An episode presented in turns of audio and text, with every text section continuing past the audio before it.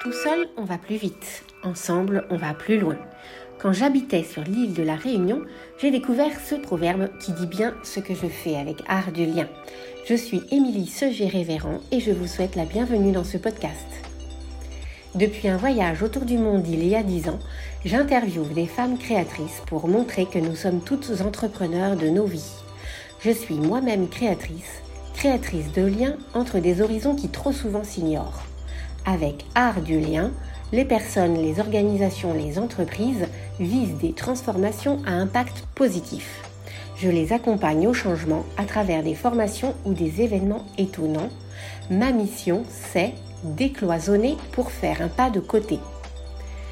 Dans ce podcast, nous allons parler avec des femmes et des hommes du travail ensemble, des collaborations, des partenariats, de l'intérêt de se rapprocher d'une vision et d'un horizon différent pour ne pas rester assis sur ses convictions, ouvrir le champ des possibles et construire le monde différemment.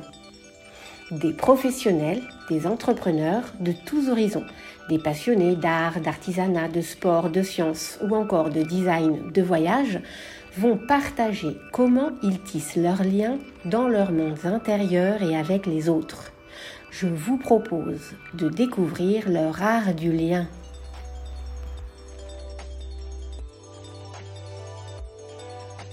Alors, bonjour euh, Juliette euh, Le Taillandier de Gabory. merci d'avoir répondu présente pour le podcast Art du lien.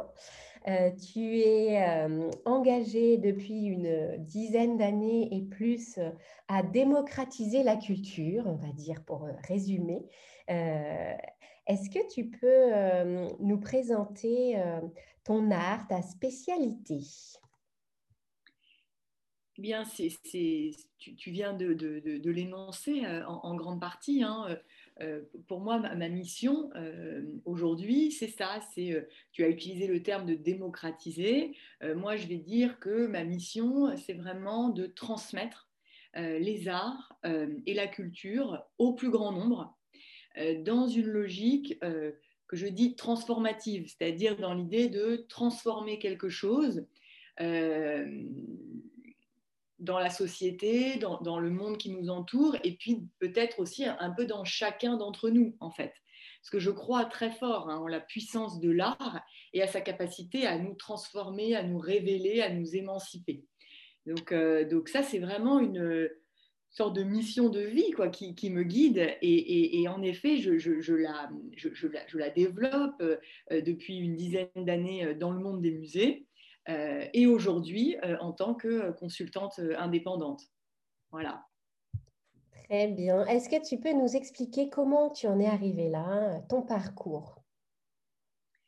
Oui, bien sûr. donc, donc à, l'origine, moi, j'ai une, formation euh, euh, double, c'est-à-dire à la fois en, lettres euh, et sciences humaines, puisque j'ai fait l'école normale supérieure, et puis en parallèle, j'ai suivi un cursus donc à l'ESSEC, l'école de commerce, qui me donne en fait une vraie complémentarité, c'est-à-dire euh, j'ai une capacité à aller évidemment sur les sujets de fond, hein, les sujets donc voilà euh, de, culture au sens large, euh, puisque en partie, plus précisément, j'ai suivi à Normal un, master d'histoire de l'art, donc j'ai obliqué en fait aussi vers, vers, vers les images, vers les formes, vers les couleurs hein, à, un moment donné. et puis en parallèle, voilà, j'ai suivi cette école de commerce qui me donne aussi une assise un peu plus pragmatique pour envisager les projets. Hein, réalité. Donc, euh, donc, du coup, je joue un peu de cette euh, complémentarité euh, qui m'est utile, hein, qui, qui, est utile. et donc voilà, quand j'ai terminé ce, ce, parcours donc académique, eh bien j'ai j'ai commencé assez rapidement en fait hein, dans les musées, en particulier au Grand Palais. Euh, à la direction de la stratégie euh, et du développement. Euh, donc j'avais un peu plus peut-être ma casquette ESSEC, entre guillemets. Et puis progressivement, j'ai troqué ma casquette ESSEC contre ma casquette plus de, normalienne au fur et à mesure de mes postes, lorsque je me suis rapprochée de plus en plus en fait du contenu des expositions, du contenu culturel et artistique en fait des musées. Donc, au départ, tu as démarré sur un poste plutôt en, stratégie, gestion de projet, peut-être avec de la finance et de l'organisationnel. En tout cas, c'était surtout de l'organisationnel, exactement, exactement, euh, euh, exactement. la RMN Grand Palais était en train de se réorganiser, notamment avec la création d'une nouvelle direction dédiée aux visiteurs, dédiée au public, comme on dit. Euh, et donc, du coup, notamment, un de mes rôles, c'était de, réfléchir à quel pouvait être ce nouvel organigramme en réalité. Donc, oui, j'ai j'ai pu, voilà, en effet, j'ai eu ce côté aussi un peu consultante en organisation, en fait. Hein qui est très complémentaire avec la gestion globale d'un projet, puisqu'on sait quand même que les, projets, avant d'être euh, des grandes idées, ce sont les hommes et les femmes qui les portent. Donc, euh, c'est vrai que de, mettre les bonnes personnes aux bons endroits euh, et de cerner les, compétences, les apports possibles et aussi peut-être les, faiblesses. Hein. L'étape donc du Grand Palais, on en était là. Tu passes peut-être pas tout de suite encore à aujourd'hui. Non, bien sûr. Donc là, bah, là, là, il y a cette dizaine d'années en fait hein, de, de, de, de, vie professionnelle dans le monde des musées hein, qui commence, donc avec le Grand Palais, puis avec ensuite le musée du Luxembourg, puis avec Paris Musée. Paris Musée, c'est les musées de la ville de Paris. Euh, et puis ensuite, euh, musée d'Orsay et, musée de l'Orangerie, qui est, en fait le même établissement. Euh, donc voilà, c'est une vraie une traversée en fait un peu des, de, quelques grands lieux culturels parisiens qui m'ont évidemment beaucoup beaucoup formé. et là, j'étais globalement, j'occupais des fonctions de ce qu'on appelle responsable des publics. Euh, c'est-à-dire voilà comment faire venir le plus grand nombre de gens possible euh, et surtout comment les accompagner au mieux, hein, voilà, euh, pour qu'ils puissent eux aussi s'approprier ces contenus culturels, ces expositions, ces collections qu'on présente et qui ne sont pas forcément si faciles d'accès que ça. Alors concrètement, du coup, tu, faisais des enquêtes auprès du public, tu, te rapprochais euh, euh, des personnes à l'accueil pour connaître un peu les attentes. Euh, comment, comment ça se passe, ce, rôle d'accompagner au mieux les publics vers mmh. les offres de, des musées?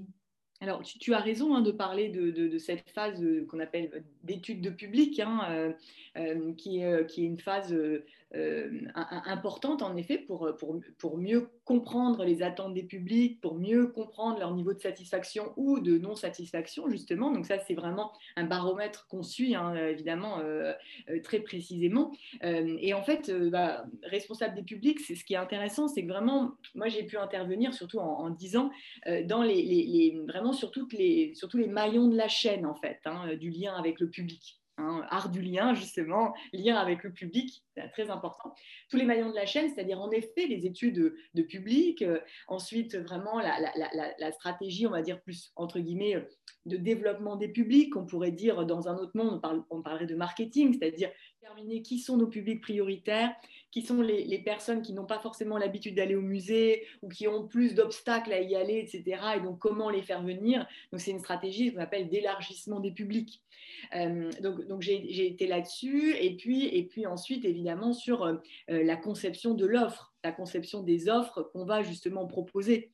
Euh, que ce soit sous forme d'exposition euh, ou euh, de ce qu'on appelle d'aide à la visite, de catalogue, d'audio-guide, de visites conférences, d'ateliers. Enfin voilà, il y a toute une série d'offres possibles, multimédia ou, plus traditionnelles, qui, qui permettent justement de, parler à, des publics larges et à les, et à, les accompagner. Donc là, là, là vraiment, j'étais sur l'élaboration du contenu hein, culturel. Voilà, et puis ensuite, je suis allée jusqu'en en, effet vraiment aussi à, travailler avec les équipes d'accueil, euh, de billetterie, euh, réfléchir aussi hein, au, niveau de prix de ces offres, euh, et ensuite à comment les communiquer. Comment les communiquer, voilà, par quels canaux, euh, comment, euh, etc. Euh, et pour boucler la boucle, eh ben, on en revient à notre point de départ, qui sont ces études de public qui nous permettent en fait de valider voilà, nos, options et de voir si, entre guillemets, ça fonctionne, si le public est satisfait. Donc vraiment, ce qui est intéressant en fait en ces dix ans, c'est que j'ai vraiment pu traverser voilà, toute cette chaîne de valeur autour du public, autour du visiteur. Et, voilà, donc du coup, j'ai été à bonne école, on va dire. à bonne école. Est-ce que tu peux nous donner un exemple un peu emblématique de quelque chose dont tu es dont es fière, satisfaite, qui, est, un peu un, résultat satisfaisant de ton travail dans ces, dans ces dix ans? Il y en a sans doute beaucoup, mais c'était un peu l'idée qu'on avait eue avec, euh, avec l'équipe. C'était autour d'une exposition qu'on présentait au musée d'Orsay, euh, autour du symbolisme euh, dans les pays baltes, donc à la fin du 19e. Donc on est vraiment sur une exposition relativement pointue quand même, hein et passionnante, évidemment aussi à la fois, mais une proposition quand même d'exposition relativement pointue. Et notre euh, parti pris, c'était de dire, bon, on va essayer peut-être de faire comme une sorte de caisse de résonance autour de cette euh, exposition euh, pour essayer bah, d'attirer peut-être plus de monde et amener plus de public à visiter notre exposition. Et donc, du coup, on a choisi de concevoir un festival un festival des cultures baltiques au sens large euh, pendant une semaine euh, au musée d'Orsay euh, avec toute une série de, propositions, d'animations extrêmement variées, allant d'une soirée avec un DJ estonien, Noep, dans la grande salle de bal du musée d'Orsay, donc voilà un petit peu le clash des cultures, jusqu'à un petit salon de lecture aménagé dans l'ancien fumoir de la gare du musée d'Orsay, la, la, gare d'Orsay, qui est donc aujourd'hui évidemment euh, au musée, euh, dans le musée d'Orsay, euh, ce fumoir tout en boiserie, etc., qui nous a permis donc du coup d'accueillir un, petit salon, là où j'ai pu interviewer par exemple une, romancière, une romancière estonienne, Kalda, extraordinaire. on a pu faire venir voilà, un certain nombre d'auteurs d'auteurs baltes. Euh, voilà, et puis euh, un grand concert dans la nef, euh, des, conférences plus historiques sur justement la construction de, ces identités baltes hein, qui, posent, qui, posent problème, hein, qui, ont été, qui, qui, ont, qui émergé avec difficulté. Il y a encore aujourd'hui beaucoup, beaucoup de, quand même des tensions, des sujets entre l'Europe et la Russie. Hein. donc c'est vraiment une zone de friction, s'il en est. Euh, donc voilà, enfin voilà, j'ai adoré euh, piloter hein, ce, festival qui s'est quand même déployé sur, je sais plus, une cinquantaine ou une, soixantaine quand même d'événements en une semaine. Donc euh, c'est ça aussi l'intérêt quand on travaille au musée d'Orsay, c'est que tout de suite il y a une échelle qui est qui est énorme en fait. Hein, sur le week-end, on a dû accueillir entre 20 et 30 000 personnes. Enfin bon, voilà, c'est tout de suite des, échelles de fréquentation qui sont quand même assez euh, satisfaisantes quand on propose quelque chose. Euh, c'est des projets de grande envergure, et du coup, le sens qu'on y met, on sait que forcément, ça va par l'aura de, la structure. prendre des proportions et, se véhiculer facilement. Du coup, j'imagine que c'était passionnant.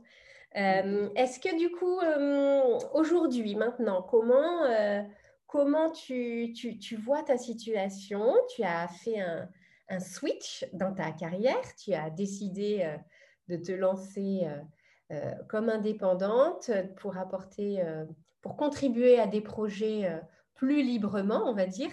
Est-ce que tu peux nous, nous parler de cette, cette actualité?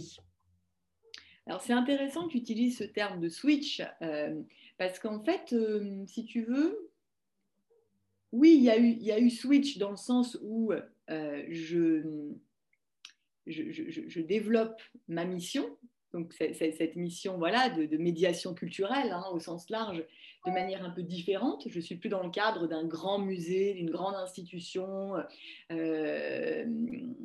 donc, euh, je développe voilà, comme consultante indépendante, j'apporte mon expertise, euh, là par exemple en l'occurrence auprès de la fondation EDF euh, e par exemple.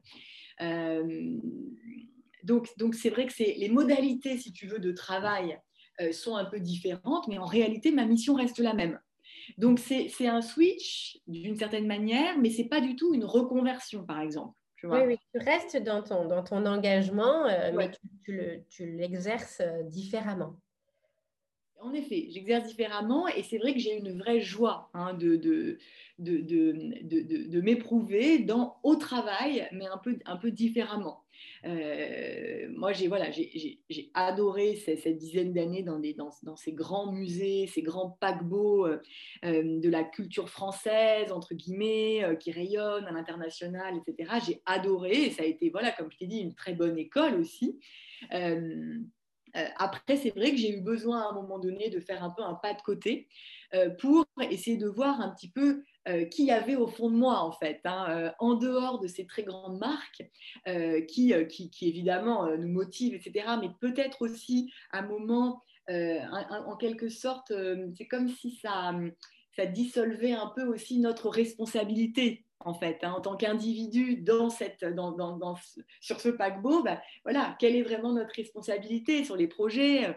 Alors, euh, voilà, on est tellement interdépendant de tout un système, de toute une, administration, parce que ce sont en fait des structures administratives. Hein, euh, donc, un moment, voilà, et puis la part d'expression personnelle est forcément aussi réduite. Hein. Euh, euh, on, est, on est quand même, entre guillemets, des agents de la fonction publique.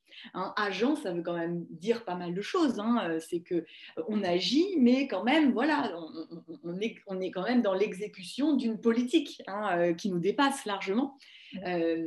donc voilà, plein de choses passionnantes, et puis, mais quand même, un moment, l'envie, voilà, de savoir un peu qu'est-ce que j'avais dans le ventre, en fait. voilà donc après, après ces, premières années. Euh, et, donc c'est vrai que quand on, prend cette casquette d'indépendant, euh, même si pour moi c'est pas le saint graal, hein, euh, c'est voilà, c'est une modalité de travail hein, comme une autre, hein, je dirais. Mais, mais, quand même, c'est vrai que ça change pas mal de choses dans ta vision du monde.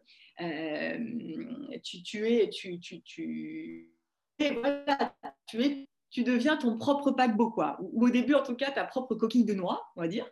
Euh, voilà. C'est et, comme image. oui, je sais pas, ça me vient comme ça. Et donc, du coup, ben voilà, tu, tu, es plus, tu es maître à bord, mais à la fois euh, d'une embarcation qui est quand même un peu moins, euh, voilà, un petit peu moins sécurisée, on va dire. voilà, voilà. Et voilà, donc du coup, il faut aller chercher à l'extérieur. Ben, des, missions, des, lieux où tu vas pouvoir, euh, ben voilà, euh, des, équipes avec qui tu vas pouvoir travailler. Donc, tu es vraiment plus dans un, mouvement d'extériorisation. C'est ça. Donc, tu es plus euh, responsabilisé. mais là, du coup, tu avais, on en a parlé. Tu as, toute cette démarche de gestionnaire de projet qui, est quand même ton assise. Euh, et donc, euh, tu, as commencé à faire le point sur tout ton réseau, relancer. Euh, tu n'as tu as pas de problème à rencontrer les gens pour parler justement de, tes, de tes perspectives, de tes souhaits de collaborer. et donc, donc là, il y a eu une, une belle expo qui est toujours en cours, elle est terminée. Sur les Alors, en fait, en fait elle, elle, est, elle, est, elle est montée, ça y est, l'expo est prête. Euh, donc à la fondation EDF. Euh, e hein, euh, donc dans, le 6e arrondissement, la, fondation a un espace d'exposition à côté de Sèvres Babylone qui est vraiment très très beau, très voilà depuis une vingtaine d'années d'art contemporain. Euh, et là, en effet, donc l'expo euh, qui porte donc sur les fake news, à laquelle j'ai collaboré, euh, est montée, elle est prête. Hein, elle devait ouvrir d'ailleurs, ça y est. Mais bon, là, évidemment, on attend, on attend les, directives. normalement, elle devrait ouvrir mi-mai ou fin mai.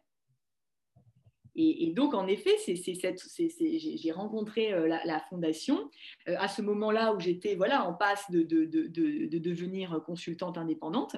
Et, et en, réalité, leur problématique, c'était que justement, voilà, eux, ça fait une vingtaine d'années qu'ils faisaient des expositions d'art contemporain plutôt reconnus hein, dans le secteur euh, de bonne qualité, etc.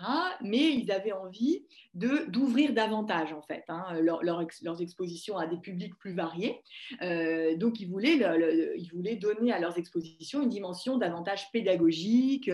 Euh, voilà, et notamment sur ce sujet des fake news, ça s'y prête évidemment par excellence.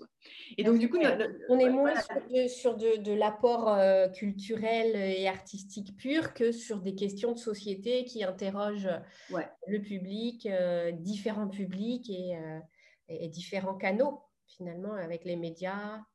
Donc là, ça, ils ont eu besoin de quelqu'un d'extérieur pour élargir un petit peu leur, leur façon de faire.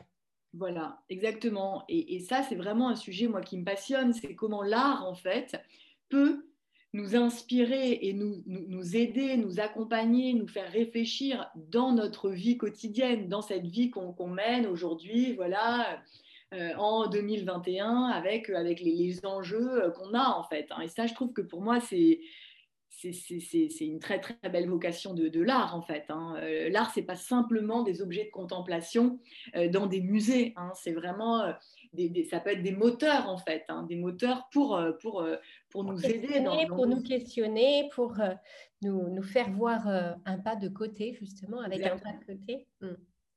Exactement. Et nous provoquer un petit peu, j'imagine sur les fake news nous provoquer un petit peu. Est-ce que tu le, pitch en quelques mots du coup de, cette expo pour donner envie euh, d'y aller euh, dès que ça va ouvrir euh, aux Parisiens et, aux autres? Vas-y, on t'écoute. Top.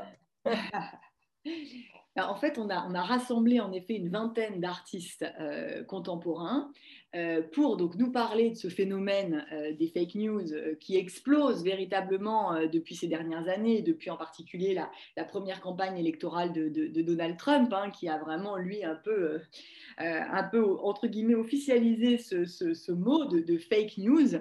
Et, et, les artistes sont certainement peut-être les mieux placés justement pour nous parler en fait de ces frontières un peu poreuses, un peu floues entre le réel et la fiction. Euh, et notamment, il nous, le, il, nous nous, le, montre à travers un certain nombre d'images, de vidéos, de photographies qui sont retouchées, truquées, parfois complètement artificielles. Et donc, du coup, leur rôle un peu, c'est de nous montrer à quel point il est facile de truquer, euh, de fausser une image, un contenu quel qu'il soit. Et du coup, ils nous invitent comme ça à nous méfier hein, de, tous ces, de, toutes ces informations dont on est abreuvé au quotidien, euh, parce qu'en effet, elles peuvent être aussi vraies que fausses. Et, donc voilà, ça c'est vraiment le rôle des artistes de nous montrer voilà, ce lien entre fiction et réalité et à quel point les, lignes quoi, se brouillent. Donc là, on voit bien le rôle pédagogique euh, et de sensibilisation hein, euh, que peut jouer l'art et une, structure comme, la Fondation. Et toi, au cœur, qui fait vivre justement cette nouvelle ambition. Du coup, euh, je dis toi au cœur, mais c'est voilà, le rôle d'animatrice, de coordinatrice euh, d'impulsion du, projet, j'imagine que tu as joué. tu as travaillé avec le, le centre de liaison euh, pour l'information, médiation. Voilà, donc tu peux nous parler un petit peu avec l'éducation nationale aussi, justement tout l'écosystème que tu as pu mobiliser de partenaires qui, qui ont permis en, coulisses de mettre euh, euh, cette expo en place Oui, bien sûr. Oui, alors ça, vraiment, d'emblée, un sujet comme ça, euh, sur les fake news, ça, je me suis tout de suite dit que c'était l'occasion d'aller tisser des, liens, en fait, avec la communauté scolaire, la communauté enseignante dans la France entière parce que les enseignants sont constamment confrontés à, cette, problématique, hein, euh, à des élèves qui sont, euh, qui sont parfois euh, méfiants, qui, sont, qui sont, eux-mêmes sans arrêt face à, ces fake news, ils ne savent pas quoi en faire, ils, peuvent, tomber parfois dans, sous, le coup, en fait, comme ça, du complotisme. Donc, donc, les, les, les enseignants, les éducateurs ont ont vraiment besoin d'outils en fait hein, pour, euh, pour, euh, pour les aider à animer des sessions en classe autour des fake news, pour sensibiliser leurs élèves, hein, vraiment. Euh, et donc là, en effet, l'organisme, au sein de l'éducation nationale qui est dédié vraiment à tout ce qui est ressources pédagogiques, hein, qui s'appelle le réseau Canopé. Au sein, au sein du, du, réseau Canopé, il y a ce qu'on appelle le CLEMI, c'est ce que tu, tu, tu, tu évoquais, qui est vraiment en charge de l'éducation aux médias et à l'image, à l'information. Euh, et donc, c'est vraiment avec eux euh, qu'on euh, a monté vraiment une collaboration extrêmement fructueuse, fondée sur un dossier pédagogique interactif, enfin multimédia, on va dire animé par des webinaires. Là, ça y est, on vient de terminer les trois sessions de, webinaires et il y a eu plus de 400 enseignants qui ont suivi ces, sessions. Euh, et donc l'idée, c'est à la fois que les élèves puissent venir découvrir l'exposition quand elle sera ouverte, mais aussi on est en train de monter aussi un module itinérant euh, pour, pour justement euh, proposer une, déclinaison de l'exposition qui pourrait voyager dans les CDI des différents établissements scolaires intéressés. Donc voilà, donc c'est vraiment l'idée que l'expo rayonne en fait au maximum. Ouais, de, diffuser cette, cette culture et cette sensibilisation de la décentraliser finalement, hein, de la faire vivre sur les territoires et d'aller vers les publics. Hein. c'est la, grande démarche Exactement ça. de la culture, d'aller là où vivent les publics et de, de les rencontrer dans leur milieu de vie, justement. ok, donc là, c'est en effet un partenariat bien, bien cohérent avec, euh, avec la mission. Est-ce que euh, dans, euh, dans tout cela, on voit bien ce qui t'anime et tout ce qui, ce, que, ce, qui te, ce qui te remplit d'énergie, est-ce que, donc tu parlais de la coquille de noix, de la, la fragilité de, cette, de cette situation, est-ce que tu peux nous parler quand même des, des, des difficultés, des contraintes que tu peux, que tu peux rencontrer et dans la gestion de, des, projets hein, et aussi bah, dans, ce nouveau, euh, dans ce nouveau statut. Oui, oui, oui. Bah, euh, justement, dans ton podcast, c'était l'art du lien. Et c'est vrai que pour moi, euh, le lien, c'est vraiment ce qui me donne de l'énergie, en fait, hein, vraiment au quotidien, dans mon travail, faire des projets en lien avec d'autres. et c'est vrai que quand on est consultante indépendante, et tout particulièrement en période de confinement répété, mmh. c'est vrai que ce lien, enfin, c'est vrai que ça me manque en fait un peu, hein, le collectif de travail. C'est ce que je, ça, me manque un peu en fait. Hein. Même si évidemment avec la fondation EDF, euh, euh, il y a ce collectif, mais il est quand même un petit peu distancié en quelque sorte. Hein. Euh, je ne fais pas partie de l'équipe en tant que telle, même si voilà ce que, ce que, ce que j'aime énormément dans, dans, dans, ma mission auprès d'eux, c'est que je suis pas du tout considérée comme une prestataire prestataire de service en quelque sorte qui est payé et qui voilà. Non non je fais vraiment je sens que je, suis une collaboratrice en fait hein, euh, dans, le projet. Je suis euh, très très euh, voilà très très très impliquée très très insérée dans l'équipe. Mais bon malgré tout voilà hein, je suis quand même consultante indépendante. Et en plus évidemment comme pour tout le monde d'ailleurs hein, tout se fait en télétravail à distance avec très très peu de rencontres physiques. Et c'est vrai que ça pour moi, c'est pas, pas, pas facile ça.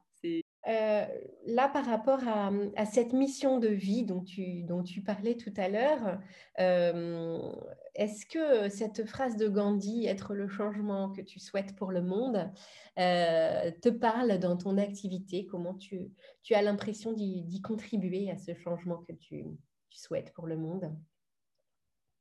Oui, c'est une phrase euh, en effet très forte, euh, moi qui me parle euh, à titre professionnel comme à titre aussi plus personnel, hein, plus intime. moi, c'est sûr qu'une de mes convictions, c'est que c'est en, en, cherchant à... C'est par le travail sur soi, c'est par une meilleure connaissance de soi-même, une meilleure connexion avec soi-même, euh, qu'on peut ensuite euh, mieux rayonner et mieux euh, contribuer au monde. Ça, j'y crois assez fortement. Et, c'est lorsque lorsqu'on sait quelle est, quelle est, quelle est lorsque je sais quelle est ma juste place en fait que je vais pouvoir chercher à aligner. Après, c'est toujours work in progress, hein. c'est toute la vie hein, qu'on cherche euh, cette justesse, cet alignement. Euh, et c'est dans cet alignement euh, que, ensuite je, vais pouvoir vraiment voilà, rayonner, apporter au, maximum en fait au monde. Et, ça, et ça, typiquement, bah, par exemple, si je parle euh, autre, autre, d'un autre sujet, c'est que donc moi, ça fait presque une, ça fait huit ans que je, pratique le yoga et je me suis formée euh, il, y a, il, y a, un an, un an et demi pour devenir enseignante de yoga vinyasa. Euh, je, médite aussi beaucoup, hein, ça fait partie de, ma vie. et c'est vrai que, voilà, en, développant, en développant ce type de pratique, euh, ça, aide, à, peut-être un peu à nous, entre guillemets, à nous dépoussiérer, à refaire circuler les, énergies et, rajouter cette brique de, l'enseignement. Ça, c'est pour moi, c'est vraiment magnifique parce que c'est vraiment l'idée de ensuite de transmettre en fait euh, une, pratique qui est maintenant très ancrée en, moi et, que j'ai envie de, partager, de donner euh, de montrer aux autres à quel point ça peut, ça, peut, ça peut à la fois faire du bien, mais à la fois aussi être transformatif hein, en profondeur. donc, donc oui, je pense que chacun a sa juste place à, son rôle en fait hein, dans, dans, dans, ce changement qu'on veut advenir dans le monde. Euh, euh, ouais, je pense que le microcosme reflète en fait le, macrocosme quoi. Donc, euh, donc on, on, est responsable en fait, chacun à notre, à notre niveau, à notre juste place. Quoi. il y a une, une, organisation ou une personne hein, qui t'inspire particulièrement, avec qui tu as collaboré ou tu souhaiterais collaborer qu'il soit vivant ou mort. On est tu es dans le domaine des arts, mais ça peut être quelqu'un de ou quelque un organisme d'un domaine complètement différent euh, que tu aurais fait, envie de faire connaître aussi, puisque tu es dans la transmission. Oui, oui, oui. Oui, oui j'ai pensé à, Nathalie Bondil, euh, qui est l'ancienne directrice euh, du musée des beaux-arts de Montréal et qui est maintenant très, très engagée dans ce qu'elle appelle la muséothérapie. Euh, c'est vraiment une nouvelle manière d'envisager le musée hein, et son rôle euh, dans la société, euh, qui est de se dire que bah, le musée peut être un espace thérapeutique. Il y, a beaucoup de recherches là, qui sont faites en ce moment pour montrer à quel point le beau, l'art, peut permettre, en, déclenchant dans, l'être humain qui, contemple en fait toute une série justement de, toute une série de réactions hormonales de type, euh, de type euh, hausse de la sérotonine, dopamine, etc. Euh, et donc, du coup, il y a vraiment cette réaction très bénéfique et qui pourrait en fait même remplacer à terme des cures d'antidépresseurs ou ce genre de choses. D'ailleurs, Nathalie Bondy... compléter ou voilà, venir en oui, venir compléter, exactement, exactement. L'idée, c'est d'avoir une, une, thérapie globale, en fait, hein, évidemment, hein, euh, tout à fait. Et, euh, Nathalie Bondil, par exemple, a, carrément a, vraiment euh, poussé, donc ça au, Musée des Beaux-Arts de Montréal, au point que maintenant, il y a des on peut aller au musée, on peut suivre une visite guidée sur prescription médicale. C'est très intéressant. Et moi, en fait, à titre personnel, un de mes sujets euh, d'exploration actuelle, c'est comment en fait le yoga et la méditation peuvent être des portes d'entrée justement à l'art, des portes d'entrée euh, dans les œuvres d'art. Euh, et donc, du coup, ça rejoint vraiment cette problématique de la muséothérapie, de, comment, en fait, voilà, l'art peut devenir, peut devenir un lieu de mieux-être, en fait, un espace de mieux-être. Euh, donc, euh, donc voilà, donc, et donc, voilà, pour moi, croiser en fait ma passion pour le yoga et ma passion pour l'art, là, ça a beaucoup de sens. Et je pense que là, il y a quelque chose d'assez euh, innovant, d'assez original et, quelque chose que, je, que je, peux apporter là, voilà, quelque chose d'un peu singulier. et je trouve que c'est intéressant. Voilà oui, oui, en effet, on, en parle aussi beaucoup euh, dans, les formations de, travail social, hein, tout ce qui est médiation, euh, médiation culturelle et artistique, euh, voilà, pour amener, amener les personnes à, une transformation, à un mieux-être, à un autre état d'esprit. concrètement, ce serait des, séances de yoga dans des musées, par exemple ou, Ouais. Ouais, ouais, exactement, exactement. L'idée, ça serait vraiment de, de, passer par le yoga, euh, le yoga au sens large, hein, qui inclut la méditation, la relaxation, quelques postures évidemment, des exercices de respiration, enfin voilà, l'écosystème euh, yogique, on va dire, euh, pour tous, hein, pour débutants hein, évidemment. en fait, c'est passer par ces, outils pour permettre une, ouverture, pour permettre de créer de l'espace qui est, on a souvent un espace mental assez pollué quand on arrive dans un musée. On est dans nos, préoccupations quotidiennes, ce qui est tout à fait normal. on a fait la queue avant avec plein de gens. Voilà, voilà. on est dans un milieu urbain souvent, malheureusement. Voilà, exactement. Donc euh, la, pollution, euh, la, la, file d'attente, je sais pas moi, le mauvais temps, la mauvaise humeur, enfin tout ce qu'on veut imaginer.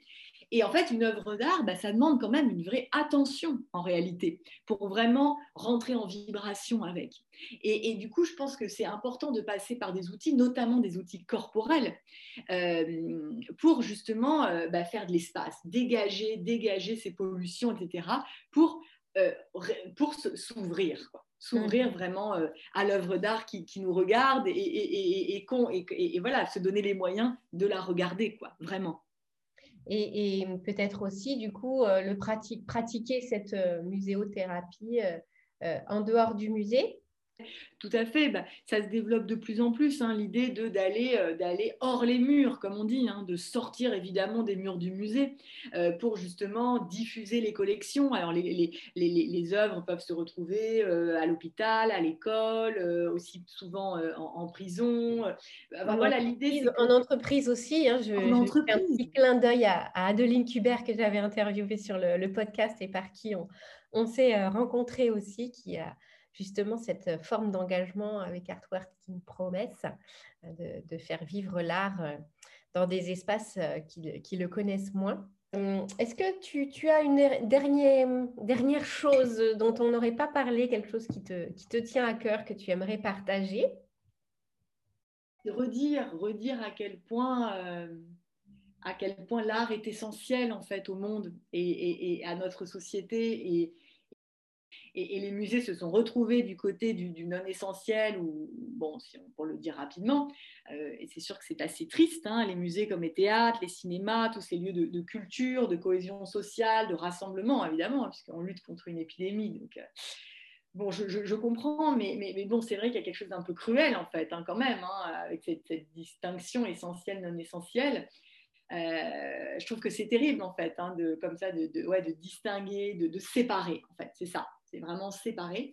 Et moi, j'ai envie de dire que l'art, bah, c'est quand même une, c'est quelque chose d'essentiel pour, pour, pour la société, pour chacun d'entre nous, dans le sens où ça nous connecte à quelque chose de plus grand que nous, en fait, quelque chose qui nous dépasse, qui dépasse notre sphère, euh, euh, sphère un peu personnelle, avec nos intérêts quotidiens, euh, qui sont importants, évidemment, mais il y a quelque chose qui a un souffle plus vaste, en fait. Et on a, on a beaucoup besoin en fait, de se connecter à, quelque chose de, plus vaste que nous.